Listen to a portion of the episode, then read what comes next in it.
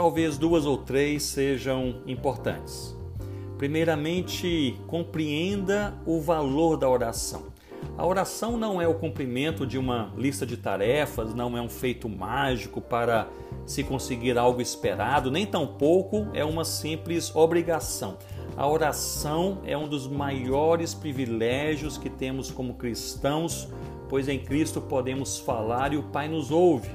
Não precisamos de outros intermediários, rituais, lugares sagrados, apenas estarmos em Cristo e conversarmos com o Pai em nome de Cristo. É um grande privilégio. Portanto, em primeiro lugar, compreenda o valor da oração. Em segundo lugar, valorize mais a sua convicção do que as suas emoções. Eu creio que uma das tendências da presente geração é a hipervalorização das emoções e volições, ou seja, daquilo que sente, daquilo que tem vontade de fazer porque sente. Deus nos fez seres com sentimentos, com emoções, e nossos sentimentos são importantes para Ele e também para nós, porém, não são eles que devem guiar o que fazemos. Portanto, ore mesmo sem vontade de orar, ou melhor, ore até ter vontade de orar. Seja guiado mais por suas convicções do que por suas emoções.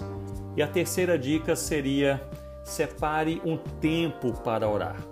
Note comigo que encontramos na palavra de Deus a vida de oração e a prática da oração. Ambas são igualmente importantes. A vida de oração é encher os seus dias, todos os seus momentos dos seus dias em conversa com o Pai, seja na universidade, no escritório, em casa, na roda de amigos ou mesmo na igreja, converse com o Pai, fale sobre os seus anseios, suas dúvidas, peça seu conselho, sabedoria, agradeça por quem Ele é e por tudo que Ele faz. Essa é a vida de oração.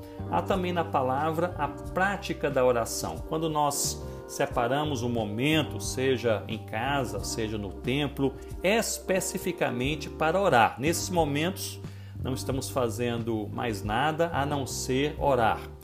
Ambas são importantes, a vida de oração e a prática de oração. E quanto à segunda, minha dica é: separe um tempo específico para orar. João Calvino, na parte de suas institutas que ele dedica ao assunto da oração, ele diz que por meio da oração nós penetramos nas riquezas que estão entesouradas para nós em nosso Pai Celestial. Isso é algo especialíssimo, isso é algo, é algo lindo. A oração nos convida ao relacionamento com Deus. Ela nos coloca aos pés do Senhor para buscarmos a Sua presença, conversarmos sobre as coisas do coração e sermos por Ele sondados. Na oração apresentamos nossas famílias, nossas vidas e o mundo de forma intercessória.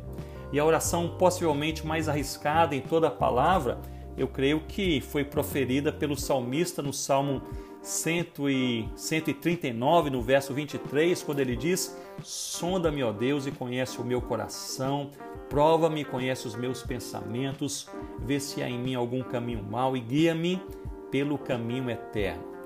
Nessa oração, o salmista roga para que o Senhor o sonde, reconhecendo que não somos capazes de sondar a nós mesmos. Nós precisamos de Deus para entender o nosso, o nosso próprio coração.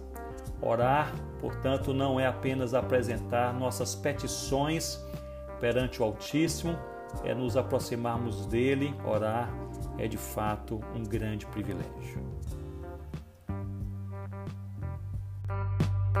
Bye.